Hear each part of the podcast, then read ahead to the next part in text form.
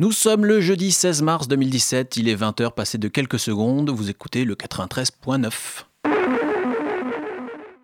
Au lever du jour, quand une drôle de petite voix m'a réveillé, elle disait S'il vous plaît, dessine-moi un mouton.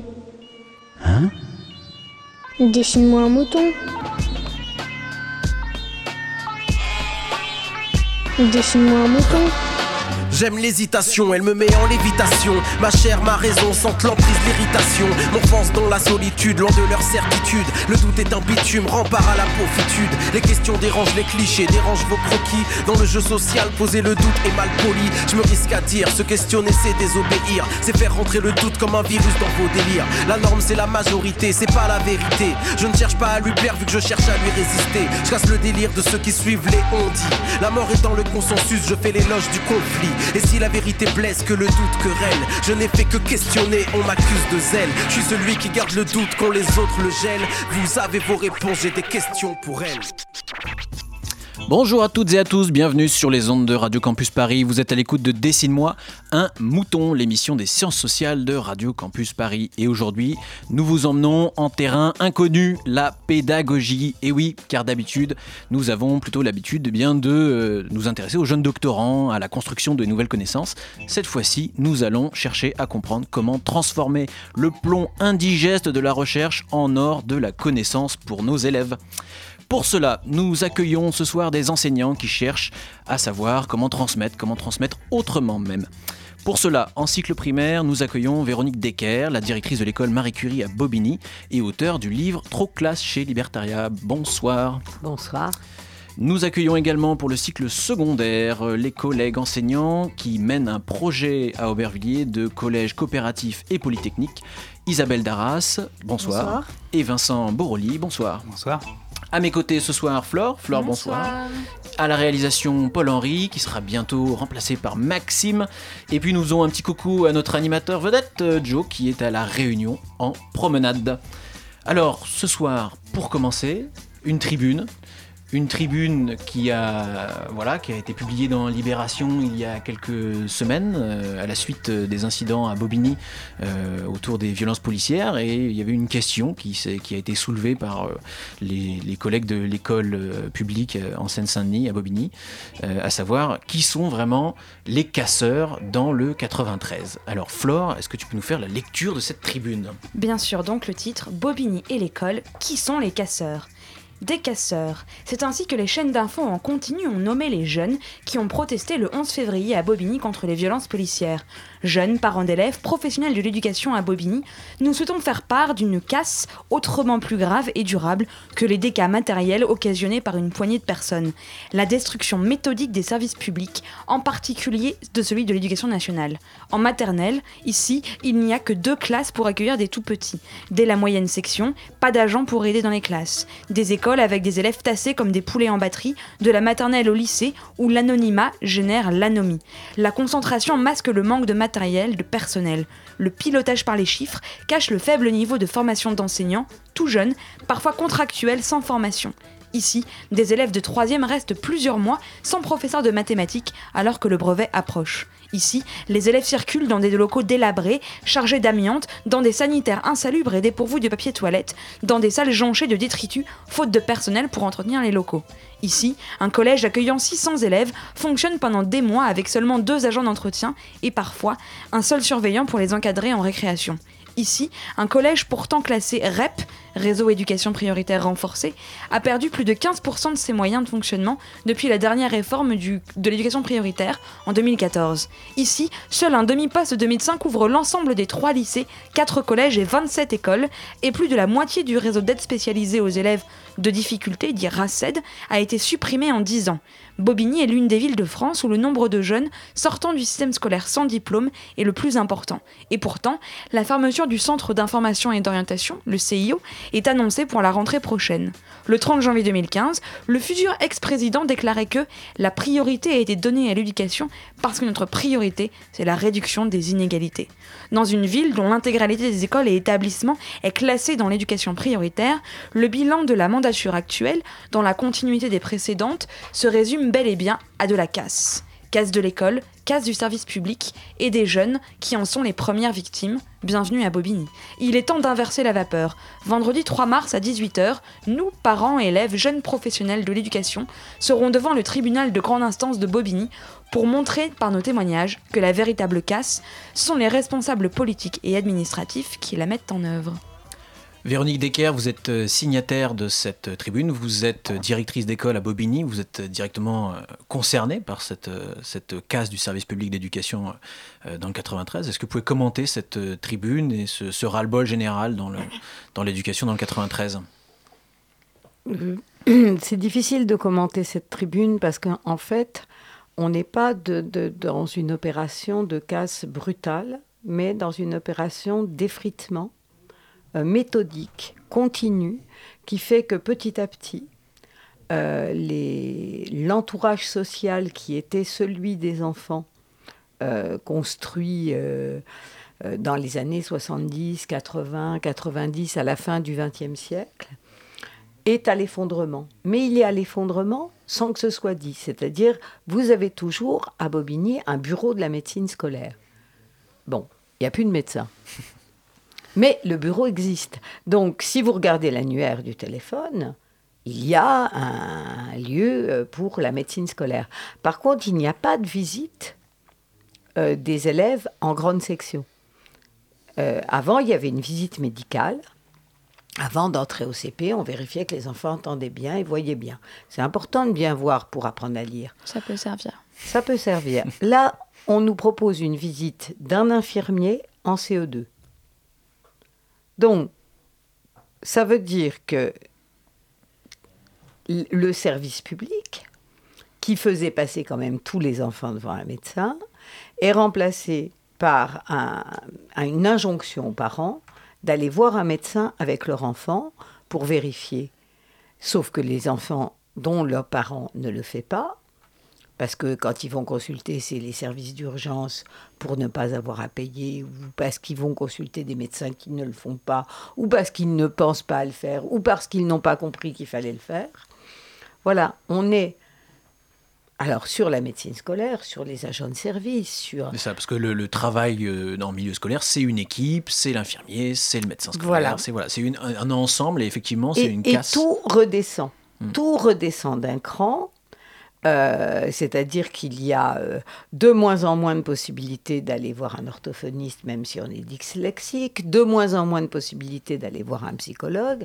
Les réseaux d'aide, c'est-à-dire les enseignants spécialisés pour aider les enfants qui ont du mal à apprendre, ont été divisés par deux. 30% euh, des enfants de Bobigny entrés à l'école à deux ans. Aujourd'hui, sur toute la ville, une ville de 50 000 habitants, il y a deux classes d'enfants de deux ans. Voilà. Et tout est comme ça mais tout se fait à bas bruit, tout doucement. Et on a eu envie de dire qu'il y avait des casseurs qui ne faisaient pas de bruit.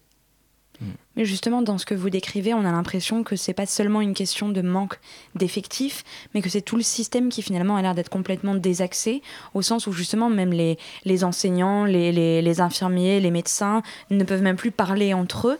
Et du coup, est-ce qu'il n'y a pas une, bah, une, perte pour les élèves de vigilance, de repérer un élève qui serait en difficulté, qui aurait des problèmes de santé, qui aurait des problèmes de de toutes sortes, que finalement il n'y aura plus personne et plus de, collaboration déjà dans l'ensemble de l'équipe pédagogique pour être euh, à l'attention et à l'écoute des élèves. Moi, quand je suis rentrée dans l'éducation nationale, j'ai été payée pendant trois ans pour me former. D'accord? Je suis un des derniers produits de l'école normale. Et, donc j'étais salariée, ça compte pour ma retraite, ces années salariées, euh, pour me former.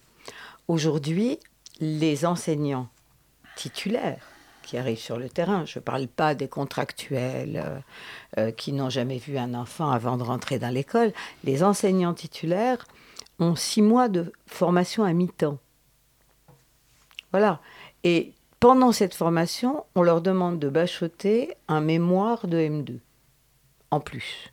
Et ils ont une classe à mi-temps.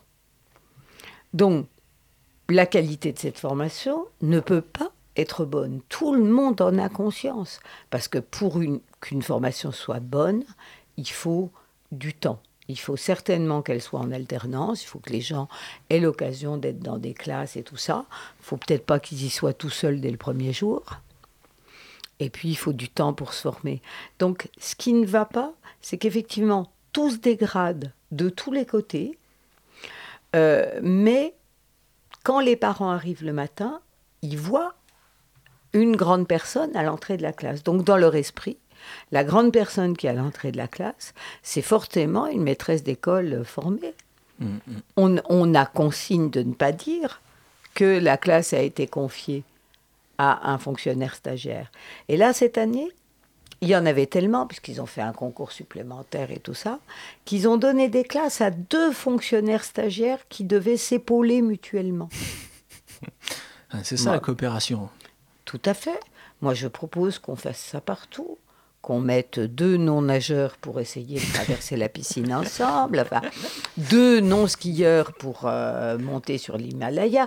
Enfin, voilà, il y a un moment où on est arrivé à un seuil où nous gérons une situation d'absurdité qui euh, organise la souffrance au travail, la souffrance des enfants, mais aussi la nôtre.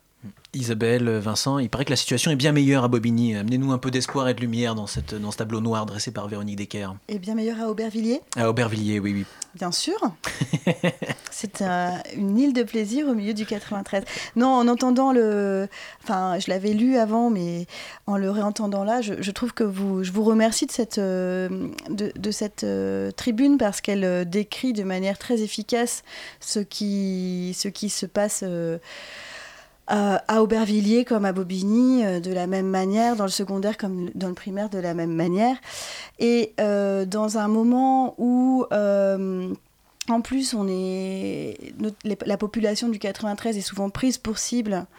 Euh, de, bah, par, par- dans le discours politique ambiant, etc.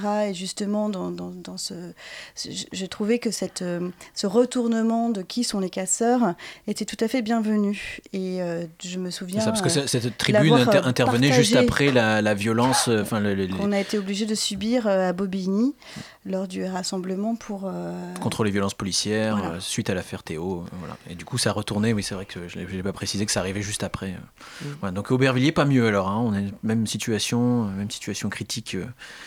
Alors bon, on va quand même se poser la question aujourd'hui, et je vous le propose, hein, de, se demander comment on peut euh, réinventer cette école, reproposer des choses innovantes, à la fois sur le plan de la transmission des connaissances. Je vous propose de le faire juste après une première pause musicale, qui nous sera interprétée par, par Jacques Brel, qui nous parlera de, de l'école.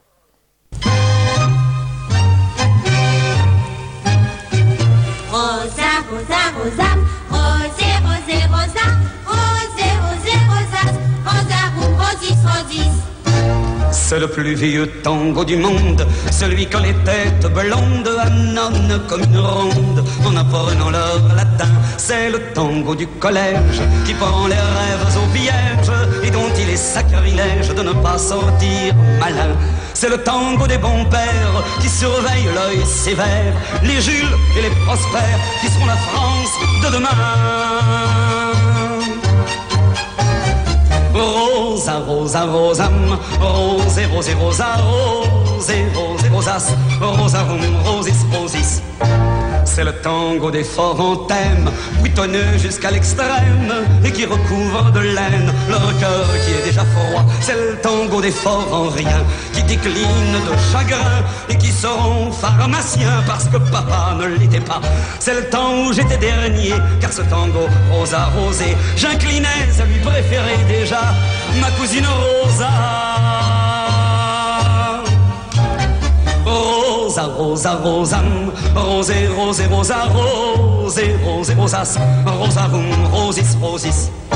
C'est le tango des promenades, de parsoles sous les arcades, cerclés de corbeaux et d'alcades qui nous protégeaient des pourquoi. C'est le tango de la pluie sur la cour, le miroir d'une flaque sans amour qui m'a fait comprendre un beau jour que je ne serais pas Vasco de Gama.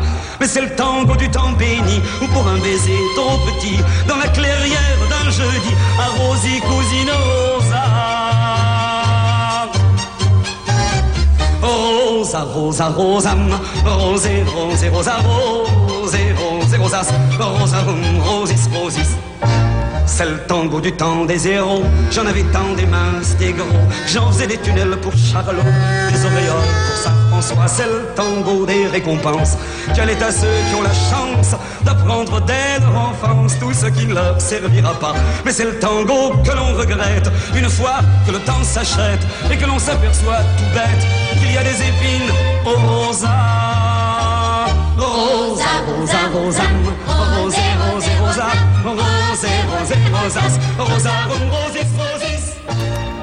Jacques Brel chante un temps de l'école, euh, probablement révolu, mais peut-on retrouver un âge d'or de cette école, retrouver de nouvelles façons de transmettre la connaissance, de transmettre euh, voilà, une, façon de vivre, un mode de vie euh, euh, différent, d'apprendre aux enfants à, être et à agir dans leur, dans leur espace? C'est la question qu'on va se poser aujourd'hui. hein. Peut-on transmettre et faire, voilà, prodiguer des pédagogies alternatives, notamment dans notre département et notre, notre région d'Île-de-France hein, particulièrement? Alors aujourd'hui, on a à nos côtés une militante freinée, euh, Véronique Decker. Euh, en quoi consiste la, pédagogie freinée dans, votre école, dans votre euh, pratique quotidienne? Déjà, peut-être, est-ce que vous pouvez nous rappeler qui est freiné Parce que finalement, on a souvent l'impression que ces pédagogies alternatives, on arrive et on dit, voilà, ça pourrait être la panacée. On a l'impression d'un effet de mode. Et puis en fait, finalement, Freinet, il est là depuis longtemps. Et voilà.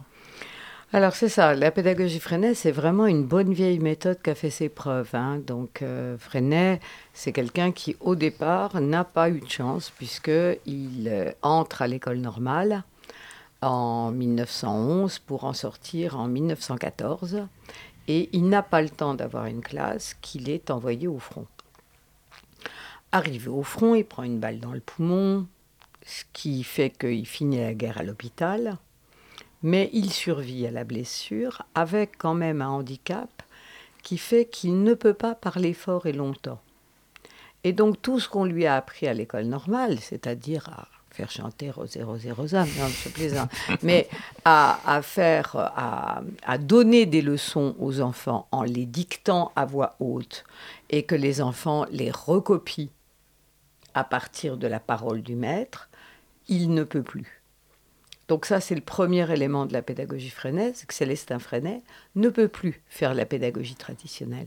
Mais le deuxième élément, c'est qu'après avoir vécu les tranchées, il ne veut plus. Il ne veut plus parce qu'il a constaté quand même que des milliers d'enfants de paysans français ont été s'entretuer avec des milliers d'enfants de paysans allemands, pendant que Krupp et de Wendel, eux, continuaient à très bien s'entendre pour s'échanger euh, le charbon, le métal et euh, les fonderies nécessaires euh, pour continuer à fabriquer des munitions. Donc, il y a une envie de créer une école qui ne serait plus une école de l'obéissance et qui ne serait plus une école destinée à former des soldats robotisés. Et puis, il y a la nécessité de trouver d'autres techniques pédagogiques pour pouvoir enseigner quand même. La pédagogie Freinet, elle naît de ça. Et c'est pour ça que de toutes les pédagogies dites nouvelles, c'est le courant qui est le plus militant et qui va s'installer dans le syndicalisme, qui va s'installer euh, dans les mouvements socialistes, communistes, anarchistes du XXe siècle, euh, qui va traverser tous les débats politiques autour de l'école, alors que euh, si on prend par exemple la pédagogie Montessori, Maria Montessori, qui est une vraie militante, hein, contrairement à ce qu'on dit parfois, hein, c'est quand même la première femme italienne qui a réussi à entrer en fac de médecine. Et à l'époque, c'était pas rien. Mhm. D'accord? Marie Curie, elle a dû déménager en France hein, pour aller à l'université. Elle n'a pas réussi à faire plier les catholiques polonais.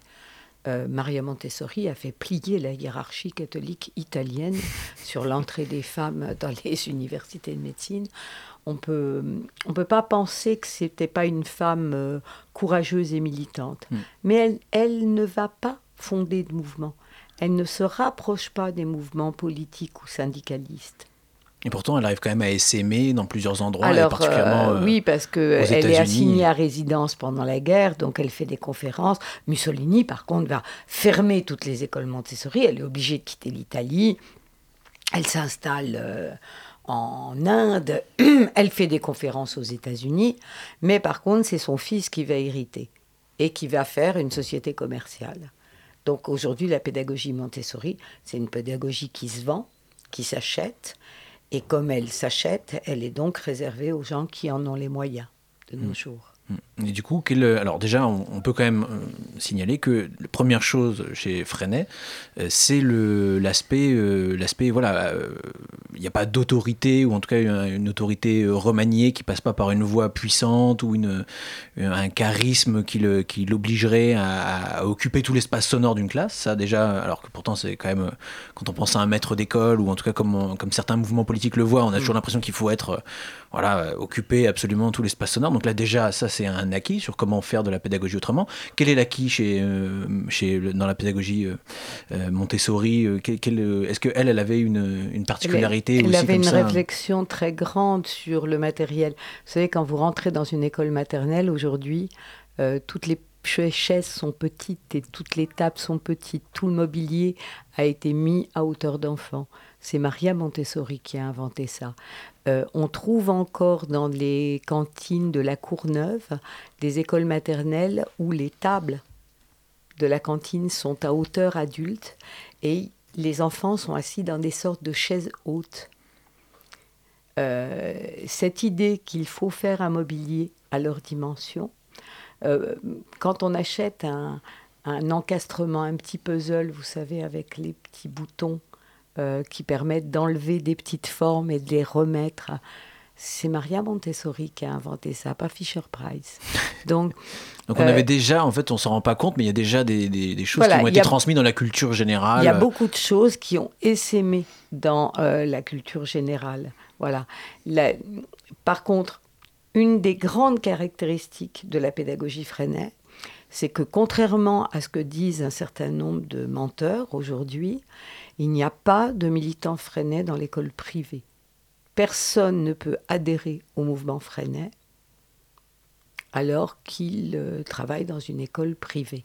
Voilà. D'accord. Euh, Ceux qui, ve- ceux qui veulent être militants freinés le font dans le cadre public de l'éducation nationale. Partout où il existe une éducation gratuite, parce que euh, le mouvement Freinet, c'est un mouvement international, donc il y a des pays où il n'y a pas de système éducatif et où du coup il y a des écoles Freinet euh, qui n'appartiennent pas au système. euh, voilà. Mais en France, moi je sais qu'à Bobigny, il y a une école religieuse qui prétend être Freinet et Montessori, D'accord. alors que c'est d'abord une école religieuse. Je rappelle que d'abord Freinet est un militant laïque et un militant de l'école publique, et que s'il a construit une école privée à un moment de sa vie, c'est parce qu'il a été exclu de l'éducation nationale, et que dans cette école privée, il a immédiatement fait un partenariat avec Gennevilliers et euh, je suis même pas sûre que ce soit pas Aubervilliers euh, pour récupérer des enfants de façon à ce que cette école privée à Saint-Paul-de-Vence ne soit pas une école d'où la mixité sociale soit absente. D'accord. ouais. Alors moi, à vous écouter parler, il y a quelque chose qui me qui, qui m'interpelle, c'est que vous commencez beaucoup à évoquer des questions de d'horizontalité et de décloisonnement et du fait que, euh, comme tu le disais Félix, le, maître n'a pas à occuper tout l'espace sonore de la classe. Comment ça se passe dans, votre pratique à vous quand vous enseignez pour justement être à la fois dans la, création d'une d'une coopération entre les élèves, entre les élèves et vous, tout en étant dans la transmission et dans l'apprentissage? Comment est-ce qu'on trouve, en tant qu'enseignant, cet équilibre entre le besoin de, bah, de transmettre quelque chose, euh, et donc d'apprendre quelque chose, et en même temps d'apprendre à apprendre Enfin, Est-ce que, est que ce qui est possible au primaire peut se retrouver dans le secondaire Isabelle Darras et, et Vincent Boroli. Euh, oui, bien sûr, tout, tout euh, peut potentiellement se retrouver dans le secondaire, avec des, euh, des obstacles, des résistances qui, qui sont propres euh, au, au second degré. Euh, pour répondre plus précisément à la question de, de- du hiatus entre, entre transmettre et euh, faire coopérer, un des, euh, on va dire un des principes de la pédagogie freinée, c'est d'admettre que le- l'enseignant n'est pas le seul porteur de savoir et qu'il y a aussi des, des- élèves qui, ont, euh, qui savent déjà beaucoup de choses du haut de, de, leur âge et quel que soit leur âge, et qu'une une manière de transmettre entre pairs peut tout à fait être, être opérante, euh, notamment quand, euh, quand l'enseignant lui-même est, est confronté à des difficultés de transmission euh, à destination de, de ses élèves.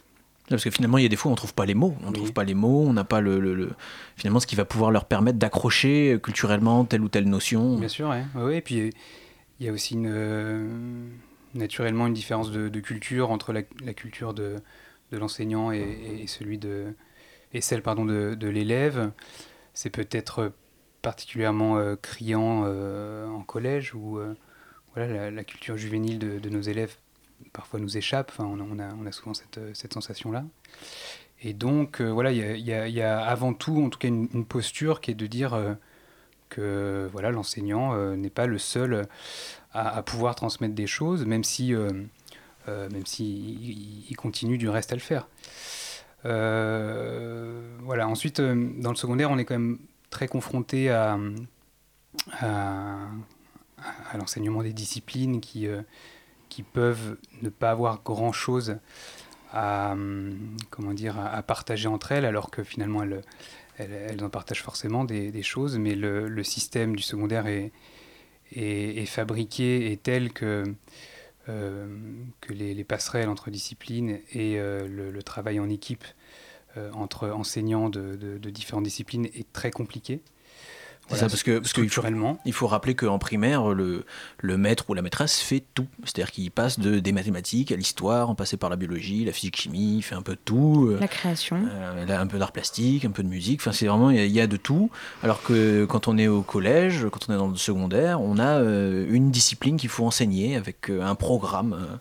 Qui, voilà, qui qu'il faut enseigner et sur lequel les, enseignants sont inspectés et qui doivent être euh, respectés. Voilà, donc euh, de manière, euh, on va dire, historique, le, secondaire est vraiment issu de, cette architecture-là, même si dans les formations actuelles, on parle beaucoup d'interdisciplinarité.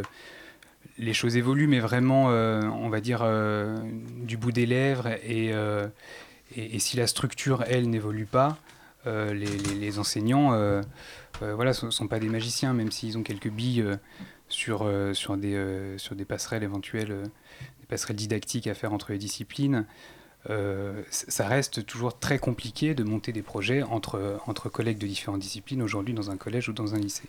Donc voilà, nous, nous c'est un des constats qu'on a fait en 2010 quand on a commencé, quand le collectif a commencé à réfléchir un collège coopératif euh, et polytechnique. Euh, en 2010 d'ailleurs, euh, c'était pas le, nom qu'on donnait à ce projet-là. On, est vraiment parti d'une page blanche et on a, on a, on a réfléchi à ce que pourrait être un, un collège où le travailler ensemble entre les adultes, mais aussi entre les élèves et pourquoi pas entre les élèves et les adultes, pourrait être une, on va dire une, un fondement, un fondement d'un projet d'établissement. Et en, et en 2010, c'était quand même parti d'une lutte. C'est-à-dire que vous partiez d'une page blanche, mais qui était la naissance d'un mouvement de résistance vis-à-vis de ce qu'évoquait tout à l'heure Véronique, d'une dégradation des conditions du service public qui, est ancienne et qui est euh, chaque année un peu euh, rognée. Et, voilà. et donc déjà en 2010, à Aubervilliers, il y avait eu un- une lutte. Est-ce que vous pouvez revenir euh, juste rapidement sur cette lutte euh, avant de, partir sur le- l'explication de ce projet, de ce nouveau projet euh, qui, est en cours de réalisation? Oui, en 2010, on a, à Aubervilliers, il y a eu deux, deux mois de grève. C'était en 2010, c'était. c'était Deux mois, deux mois de grève, euh, le salaire d'un enseignant, environ euh, 2000 Ah, ça a euros, été- mettons, donc ça fait, ça fait moins, moins 4000 Ça euros à la fin de l'année. difficile pour chacun d'entre nous parce qu'une de nos premières revendications, c'était de, de ne pas avoir de perte salariale, mais on n'a pas tellement gagné sur nos revendications. Aucune d'ailleurs. Ouais. Euh, dans, dans le collège où je travaille euh, en ce moment, à Gabriel Péry, on perdait euh, 11 postes euh, de profs. Et c'était comme ça sur l'ensemble de la Sur une salle profs qui en compte euh, une quarantaine, hein, Voilà. donc euh, 11 postes, euh, voilà, c'est une saignée. Ça hein. se voit. Mm, Mm, mm. Euh, C'était dans le moment de, de- de la politique euh, sarkozyste. euh, voilà. Euh, ce- ce- on n'a pas gagné sur nos revendications, mais on a gagné sur, euh, sur le travail collectif dans la ville. Et ça, ça a changé euh, entièrement notre manière de travailler ensemble entre les collèges et de réfléchir aussi à ce qu'on ce qu'on faisait euh, ce qu'on fait ce qu'on faisait dans les classes et euh, pas seulement sur les moyens mais aussi que de comment on fait les choses. Euh, notamment parce que ben on a fait deux mois de grève mais du coup c'était nos grèves donc on a fait aussi deux mois d'AG alors comment on fait des AG comment on fait en sorte que tout le monde puisse prendre la parole penser? Comment on pense ensemble? Comment on comment on invente ensemble des, des formes de lutte? Et, des, et comment, du coup, des luttes pourquoi, qu'est-ce qu'on veut faire, qu'est-ce qu'on veut défendre par rapport à l'école, qu'est-ce qu'on est en train de faire là? Et, euh, et donc, à l'issue de, de- ces deux mois de grève, euh, il se trouve que par hasard, euh, peut-être, a été voté au Conseil, à l'époque on disait au Conseil général, la construction d'un d'un nouveau collège pour Aubervilliers qui devait ouvrir en 2015, puis euh, en septembre 2017, et qui est maintenant, euh, on va essayer de croire qu'il va ouvrir en septembre 2018. Oui. Bien sûr. Hum, Pour une ville qui est passée en plus de plus de 25 000 habitants en- sur la même période. hein, donc, euh, C'est une ville qui est champignon, donc euh, il y a besoin absolument. Les, les- les autres collèges sont en train d'exploser.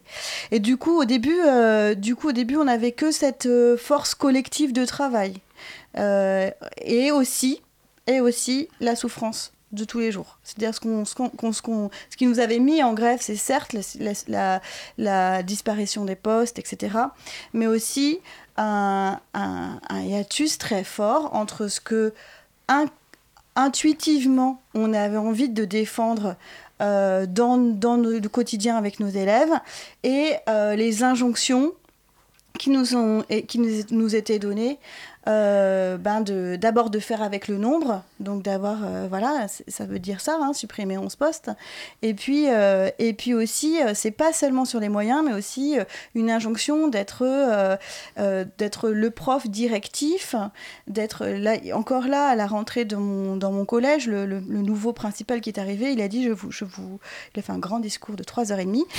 Fidel- c'est Fidel Castro. ah oui. Et dans son discours, il donnait ses principes pédagogiques. Et il dit une classe qui fonctionne, c'est une classe silencieuse. Voilà, c'était son principe premier. Et ça lui arrive de rentrer dans nos classes en trouvant que qu'il y a trop de bruit. Ah, Or, euh, or euh, une classe qui est silencieuse, euh, ça peut arriver. Il y a plein de moments dans la classe. Mais ça ne veut pas forcément dire qu'elle- que les- que- que- qu'il y a un espace de travail. Et en fait, du coup, pour juste si je peux rebondir deux minutes sur ce que, ce que, ce qui- la question de tout à l'heure sur comment on travaille dans nos classes, moi j'ai l'impression que ce, qu'on essaye de travailler aussi, c'est comment on fait en sorte de créer un environnement de travail dans la classe. Non pas un prof qui transmet, mais d'avoir un environnement de travail dans la classe qui fait que euh, les enfants entre eux, avec le professeur, vont pouvoir créer euh, de, la, de la connaissance, mais aussi du vivre ensemble, mais aussi vont pouvoir tous grandir ensemble. Est-ce qu'on peut avoir un exemple, par exemple, concrètement, euh, dans un cours de, de latin, euh, un cours de français? Est-ce que là, euh, comme ça, tu peux donner un exemple pour que nos auditeurs ils, ils comprennent ce que tu veux dire quand tu dis voilà, que ce n'est pas simplement un, professeur en face d'une audience et qui va parler euh, voilà. Que- comment on fait pour créer cet environnement de travail? Qu'est-ce que ça implique pour toi en termes de préparation avant, en termes de construction d'exercices, etc., etc. Bah alors, euh, sachant que c'est quand même un horizon, hein, quand même. Oui, oui, Euh, alors, ça veut dire qu'il y a, ben, en tout cas, moi, dans ma pratique, il y a plein de moments différents. Il va y avoir euh, des moments, une fois tous les 15 jours, par exemple, il y a un conseil d'élèves où euh, les élèves font une, comme une petite assemblée d'élèves. Alors, le conseil d'élèves, il y a plein de manières de le pratiquer. Moi, je ne suis pas sûre de faire une pratique euh, entièrement... euh, euh, là, on a parlé de Freinet tout à l'heure, mais...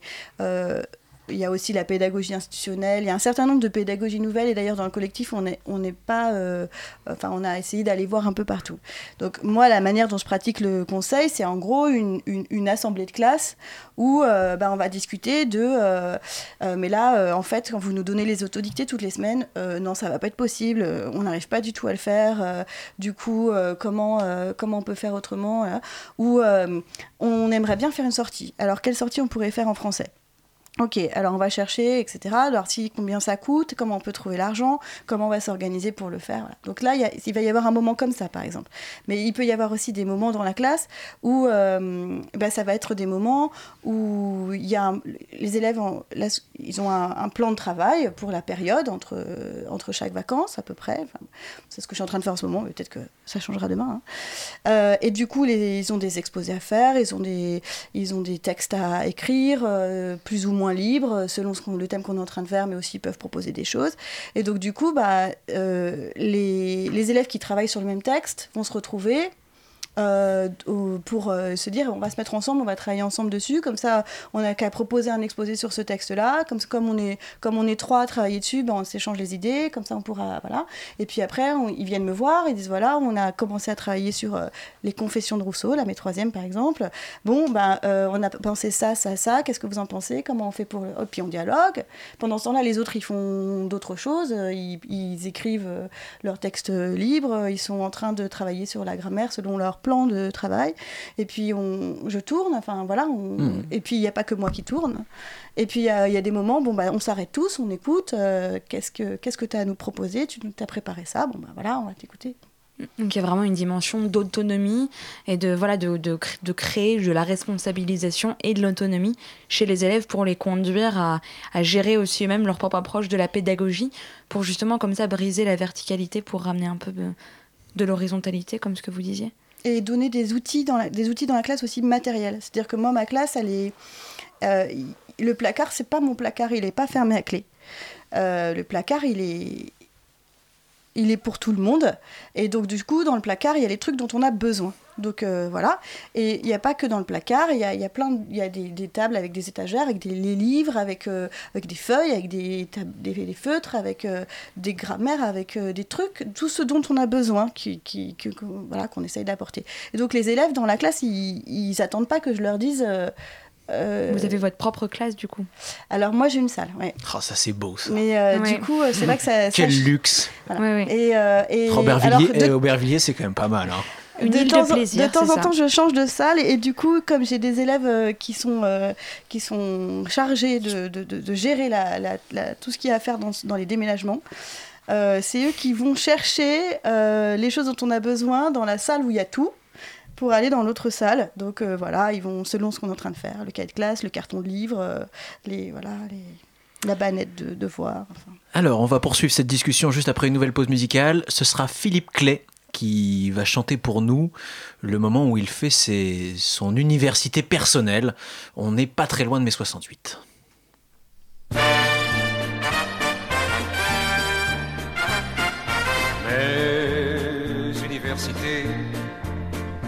Pas Jussieu, c'était pas Sancier, c'était pas Nanterre. Mes universités, c'était le pavé, le pavé de Paris, le Paris de la guerre. On parlait peu de marxisme, encore moins de maoïsme. Le seul système, c'était le système des des comme débrouille-toi, des comme des merdes toi, pour trouver de quoi bouffer, te réchauffer. Mais universités, c'était pas la peine d'être bachelier pour pouvoir y entrer. Mais universités, T'avais pas de diplôme, mais t'étais un homme quand tu en sortais. Nous, quand on contestait, c'était contre les casqués qui défilaient sur nos Champs-Élysées.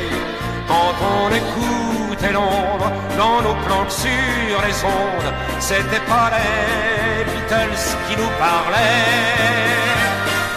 Mais universités, c'était pas Jussieu, c'était pas Sancier, c'était pas Nanterre. Mais universités, c'était le pavé, le pavé de Paris, le Paris de la guerre. Pourtant on tenait le coup, bien des fois entre nous, on rigolait comme avant ou après. Mais quand ça tournait mal, fallait garder le moral, car il n'y avait pas de cam pour oublier. Mes universités, c'était mes printemps, pas toujours marrant, mais c'était le bon temps. Mes universités, si j'en ai pavé, je me ferais pas prier pour y retourner. Bien sûr, le monde a changé, tout ça c'est du passé, mais ce passé, faut pas vous étonner. Il est tellement présent qu'on ne comprend plus maintenant dans vos universités.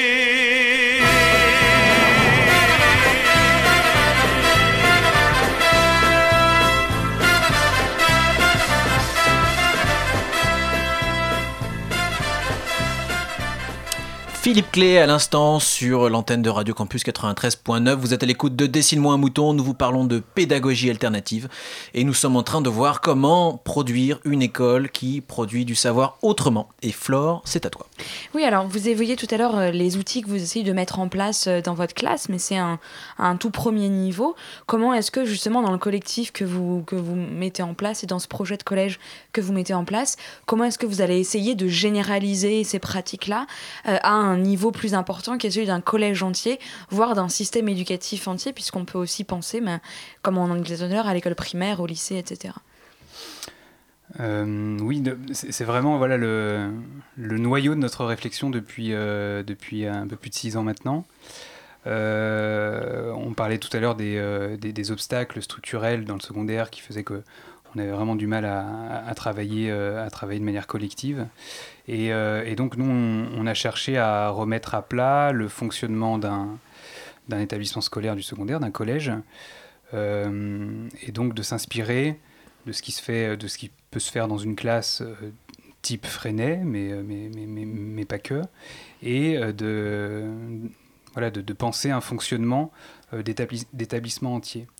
Euh, Alors, vous, vous le faites quand même, et je, euh, je précise quand même pour euh, nos auditeurs, c'est que vous le faites quand même dans le respect de certaines règles de l'éducation nationale et Oui. du service public d'éducation, notamment la règle de carte scolaire, qui est quand même une règle importante. Enfin, je ne sais pas si vous pouvez la rappeler juste brièvement pour rappeler que ces règles-là, il y en a quand même beaucoup que vous respectez quand même. Voilà.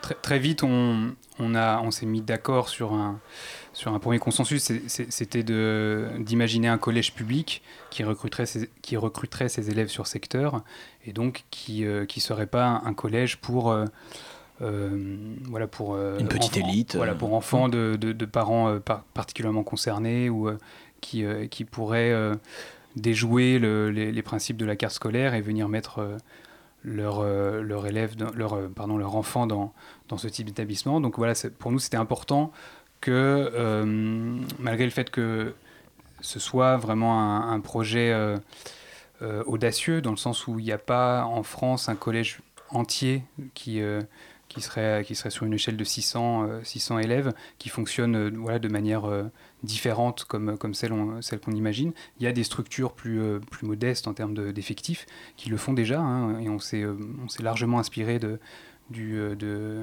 des établissements comme le, le Clé d'Hérouville-Saint-Clair ou de, Clistène à Bordeaux. Euh, voilà, on, est parti aussi de ces expériences-là. Mais euh, imaginer un collège entier, et donc avec ces questions de comment faire coopérer d'une certaine manière 600 élèves et, environ 80 adultes, euh, voilà, c'est- vraiment le défi de, de- ce projet-là. Et donc pour répondre plus précisément à la question, euh, on, on- retient euh, donc les conseils hebdomadaires, donc le fait qu'une classe se réunisse une fois par semaine pour discuter de manière librement de, de la vie de la classe, mais aussi de la vie de l'établissement. On retient, et c'est quelque chose qui, qui, qui- ressemble à une pierre angulaire dans, notre fonctionnement, le fait de, ne pas avoir un collège monolithique, mais trois entités qu'on appelle les maisons, donc trois, euh, entités quasi indépendantes qui regrouperaient euh, du coup un effectif d'environ euh, 200 élèves, un petit peu plus de 200 élèves, euh, et un tiers de, l'effectif d'adultes dans, chaque, dans, chacune de ces maisons, et qui pourraient du coup convoquer des assemblées de maisons, environ tous les, euh, tous les mois et demi, tous les deux mois, et qui euh, voilà, serait une instance où euh, des décisions pourraient être prises sur un fonctionnement qui incombe euh, seulement à la maison. C'est un, un fonctionnement qui serait interniveau. Donc, par exemple, de la sixième à la troisième, on pourrait avoir des élèves de différents niveaux avec un système de parrainage. Exactement, un système de, de, de représentants. euh, voilà, chaque classe envoie des représentants pour euh, participer à ces assemblées. Et euh, ces assemblées se discutent et euh, se mettent d'accord sur des règles communes à, respecter dans cette maison, mais proposent également éventuellement des, règles ou des, éléments de fonctionnement à une, une assemblée d'établissement donc qui regroupe de la même manière des représentants de toutes les classes cette fois et des représentants adultes également, bien sûr, euh, et qui euh, délibèrent sur ce qui concerne l'établissement entier, en plus des instances traditionnelles du CA, par exemple, qui, euh, restent bien sûr des instances officielles obligatoires et qu'on mènerait en parallèle. Est-ce que vous gardez le fonctionnement par matière? Ou est-ce que vous proposez euh, d'autres choses aussi? On voit par exemple que dans le... Alors je crois que c'était en Finlande euh, cette année, l'abandon pour le, le primaire de, de- des matières, où désormais le- le- les projets seront traités de manière... Enfin sous forme de projet finalement, avec des matières qui se croisent, se mélangent. Un projet euh, maths-histoire, un projet histoire-sciences-nat. Est-ce que c'est est -ce c'est quelque chose que vous avez gardé? Est-ce que c'est quelque chose que vous allez continuer à proposer? Comment ça se passe? Et à quoi vous avez le droit dans le système d'éducation nationale? Qu'est-ce que vous pouvez... Alors nous, on s'est donné tous les droits pour commencer à penser. Euh, on a essayé de se dire au début, de toute façon, qu'on se donnait pas de limites. Mais y a... Mais petit à petit, elles sont venues quand même. Euh, alors il y a une chose, comme on est collège euh, public de secteur, euh, ce qu'on dit, c'est qu'on respectera les programmes de l'éducation nationale autant que dans un autre collège de secteur. Voilà, ça veut Ni pas plus, dire ni plus ni moins. On se forcera pas plus qu'ailleurs, ni moins qu'ailleurs. Euh, et donc ça signifie quand même que pour l'instant on, garde, c'était tout un questionnement, enfin qui est revenu régulièrement, est-ce qu'on change complètement le cursus? Mais euh, bon, on ne s'est pas attaqué à ça. Euh, en revanche, euh, un des autres, euh, un des grands axes de notre pensée sur le collège, c'est la partie d'avoir un, un travail, de faire un travail polytechnique. Donc, euh, de- de- d'aborder ben, ces notions des différents programmes du collège euh, par des biais euh, euh, manuels, intellectuels, corporels. qui sont complètement discrédités dans le fonctionnement voilà, de rétablir des, de rétablir un peu de un peu d'équilibre par rapport à ça de lutter un peu aussi contre une société où on, a un respect pour euh, l'intellectuel et pas beaucoup pour le manuel Euh, et aussi pour euh, bah, pour pour pour que chaque chaque enfant et chaque adulte trouve sa place, trouve sa manière de faire, qu'il y ait des chemins variés qui soient proposés. Et ben, du coup, faire du polytechnique, ça peut se faire tout seul. Euh, voilà, euh, moi si je fais euh, en cours de latin, euh, si je fais faire des maquettes, je peux, je, peux, je peux le faire toute seule. Je le fais encore mieux avec quelqu'un. Et, et notamment avec le prof de techno, avec le prof d'art plastique, avec... voilà. Donc on a essayé de penser des choses où on avait des espaces dédiés à des ateliers avec du matériel, etc., où on pourrait aller faire quelque chose. Du temps de cours assez long, donc on a fait des, plages de cours non plus de 55 minutes, comme dans les collèges traditionnels, mais d'une heure et demie, pour nous permettre d'aller et venir, de faire des choses variées. Et, euh, aussi, on a essayé de prévoir des, des cours à plusieurs euh, adultes. Pas seulement plusieurs professeurs, plusieurs adultes, éventuellement par rapport au collège. Parce qu'il y a plein de métiers dans un collège, il n'y a pas que des profs et des élèves. Et puis on a aussi essayé de, enfin, on a cherché à, imaginer des, lieux euh, dédiés pour euh, l'organisation d'ateliers. Donc on a notamment euh, pu prévoir avec les architectes du conseil départemental un atelier vélo. Euh, qui est à l'intérieur du collège, un atelier jardin, c'est le cas de, n'importe quel nouveau collège qui ouvre euh, en Seine-Saint-Denis. Euh, voilà un atelier Fab Lab qu'on prévoit aussi de faire. On aimerait, on aimerait pouvoir travailler aussi les, connaissances autour de la cuisine, voilà, avec le, chef cuisinier. Bref, des, des- espaces dédiés et des, des, des, des manières d'avoir usage de ces ateliers variés. C'est-à-dire on, on peut y aller avec sa classe ou une partie de sa classe pour euh, travailler, étayer une, une notion, euh, une notion euh, didactique. Quoi. Et on peut aussi organiser des temps libres où les élèves s'approprient et, et- ont usage de ces ateliers, évidemment sous la surveillance et sous le, pilotage d'adultes, en début de journée, sur la pause méridienne, éventuellement avec les associations en dehors du temps scolaire. Alors il y a une, une sorte de marronnier un peu dans la, la pédagogie, c'est la note. Souvent on, on- on utilise quand même beaucoup la note sur 10 ou sur 20. Est-ce qu'on peut l'éviter? Comment est-ce qu'on peut contourner la note? Est-ce qu'il y a différentes manières de l'appliquer? Il y a parfois des couleurs, parfois des notes, parfois du, juste une distinction acquis, non acquis. Comment est-ce que vous approchez cette question de la note comme validation euh, d'acquis de connaissances? Alors moi, je, personnellement, je pense que euh, la- la- la question n'est pas là. C'est-à-dire que qu'on donne euh, un score à l'enfant sous la forme d'une note chiffrée, d'une couleur, de euh, acquis, non acquis, euh, je ne sais pas quoi, tout ça n'a aucune importance. Ce qui est important, c'est la position du sujet. C'est-à-dire, quelle est la place de l'enfant dans la manière d'évaluer ce qu'il apprend et comment il grandit?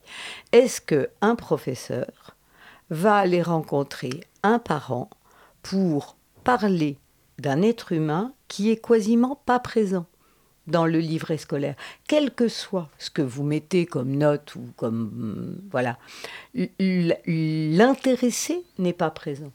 Voilà, nous, nous à l'école, on n'a pas de notes et on a un livret qui est qui s'appelle la feuille partagée. C'est-à-dire que l'enseignant marque quand même ce qu'il a enseigné et puis comment l'enfant s'est inscrit dans euh, les projets, les apprentissages, euh, tout ça. L'enfant, lui, regarde ses cahiers et écrit ce qu'il a appris pendant le trimestre, comment il a perçu les choses. Moi, je lis les deux textes, 271 fois je lis les deux textes, et je commente sur le différentiel qui peut parfois exister entre Gustave qui dit mais c'est super, moi je suis super sage, tout va super bien, et des fois le professeur qui ne le dit pas, Euh, et les parents, à leur tour, viennent regarder les cahiers, lire avec l'enseignant et Gustave euh, ce qui s'y est écrit et sont invités à leur tour à écrire quelque chose. Et c'est ça qui pour moi est important, c'est-à-dire dans les piliers de la démocratie, de, de la pédagogie freinée, il y a la démocratie à l'école. Il y a le fait de considérer l'enfant, certes comme un mineur, mais comme déjà quelqu'un qui est citoyen du, de l'espace scolaire et, dans lequel il va disposer de pouvoir. Moi, je tiens à dire que dans, dans mon école, nous avons des ateliers bricolage, cuisine, vélo, et nous utilisons le système de ceinture de, euh, de manière à permettre à certains enfants, et pas à tous, euh, d'utiliser en autogéré. C'est-à-dire que nous avons des élèves qui font des ateliers de cuisine autogérés, euh, des ateliers de vélo autogérés, des ateliers de roller autogérés. On a aussi des élèves qui n'en ont pas le droit parce que ils ne présentent pas aux adultes un, un état de responsabilité qui nous permettrait de euh, que leur classe, puisque c'est les conseils d'élèves qui votent les droits, que leur classe leur accorde ces droits. Voilà. Euh, je pense qu'il faut, il faut imaginer que euh, d'abord, c'est la pédagogie Freinet, c'est une dévolution, c'est-à-dire que une part de ce que le- l'enseignant s'attribue comme pouvoir va être dévolue aux élèves. Parce que les profs ont des objectifs.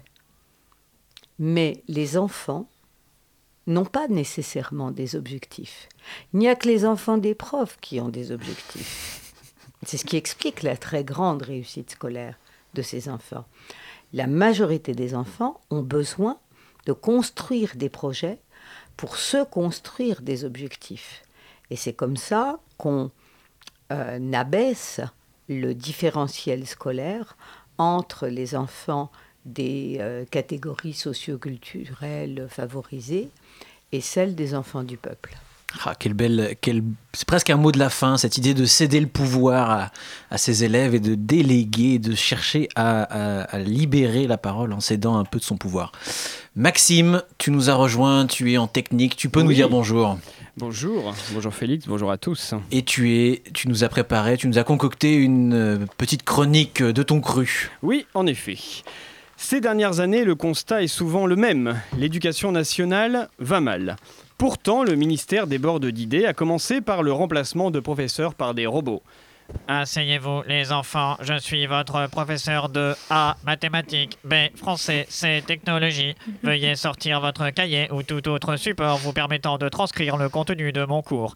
Un peu de silence. Prénom. Que fais-tu avec ce lance-pierre, couteau, sabre, radiateur, démonte pneu L'éducation nationale a malgré tout à cœur de former les étudiants. Cher monsieur, le jury qui se tient devant vous est composé du professeur Brochet, responsable du département des sciences de l'enseignement à l'université de Mulhouse, du professeur Chambenois, vice-doyen du département de la sociologie de l'enfant à 50 ans en Yvelines, de monsieur Lucien Poussin, ancien sous-secrétaire d'État à l'instruction publique et un autre truc important, et de moi-même, professeur émérite, directeur du département de géographie et d'acupuncture à Lyon 3.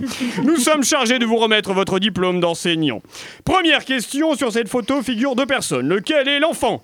Euh, Celui de gauche? Pourquoi? Parce qu'il est petit Félicitations Vous commencez lundi à Roubaix ou à Narbonne. On ne sait pas encore, mais on vous tiendra au courant. Peut-être.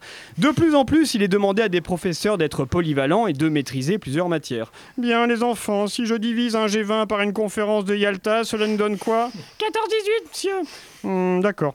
À présent, nous allons étudier les États-Unis. Monsieur, on peut arrêter de colorier les constitutions Ah, mais oui, bien sûr. Donc, je disais que. Vous pouvez arrêter de faire des pompes aussi. hein. Que nous allons étudier les États-Unis. Ah, bah, ce sera un- une dictée, tiens. Nous allons, virgule, étudier les États-Unis, point. Les États-Unis, point. Les établissements scolaires sont également mutualisés afin qu'ils rapportent de l'argent. Donc, le carré de l'hypoténuse. Excusez-moi, je cherche l'étringle de douche. Voyez mon collègue du rayon rideau, monsieur, au niveau de la salle de chimie. Donc, le carré de. Monsieur, il est 11h30. Ah oui, merci, Jordan. Excusez-moi une seconde, jusqu'à ce soir, moins 40% sur l'ensemble du rayon robinetterie. Si vous souhaitez refaire votre salle de bain, c'est le moment. Et pourtant, les ministres de l'Éducation nationale tentent de faire des efforts. Monsieur le ministre, merci d'avoir accepté notre invitation. Les Français s'inquiètent euh, de la qualité de la pédagogie au sein des établissements scolaires. Écoutez, je tiens à vous dire ceci. Les parents doivent se rassurer. Ah bon? Laissez-moi terminer. La pédagogie Montessori est au cœur de nos réformes, puisque l'ensemble des collèges et des lycées de France ont été équipés de mobilier pour enfants en bas âge. Cela a coûté 900 millions d'euros. Mais pourquoi? Cette technique a fait ses preuves à l'école maternelle. Ah, merci monsieur le ministre, c'est la fin de cette édition et de cette chronique. Merci Maxime. Une réaction très très vite de nos invités. Après, on va rendre l'antenne.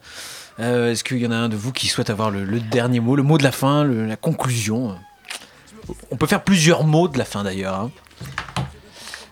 Euh, non, bah, bah, je veux bien prendre la parole. Merci en tout cas d'avoir euh, prêté l'oreille à, à- à ce, à ce sujet. qui est En le- tout cas, en tout cas euh, voilà, il y a des idées hein, au ministère de l'Éducation nationale. On va peut-être pas les laisser faire. On va peut-être faire nos réformes sur le terrain. hein, que je sais Oui, pas ce que voilà. vous en pensez. Voilà. Nous, on est, on est parti d'une autre démarche. hein. On, on a essayé de, de- de réfléchir ensemble posément, mais, mais oui, oui, des, des- des idées, il y en a. Après, les mises en œuvre sont toujours difficiles à, à- à mettre en place, évidemment. Et on est encore accueillant. Parce que nous, notre projet n'est pas du tout fini. Donc euh, tous ceux qui veulent nous rejoindre, ils peuvent. C'est ça. Et donc une potentielle ouverture pour 2018. Et puis Véronique Decker, vous, votre euh, actualité, c'est donc euh, la suite euh, à Bobigny, euh, directrice, pour encore euh, un petit moment? Oui, et puis euh, du coup, j'écris la suite de Troclas qui va paraître euh, prochainement. Chez Libertalia, toujours Chez Libertalia, et qui s'appellera L'école du peuple. Très bien, avec merci. La suite des aventures. Merci beaucoup à vous tous d'être venus jusque chez nous.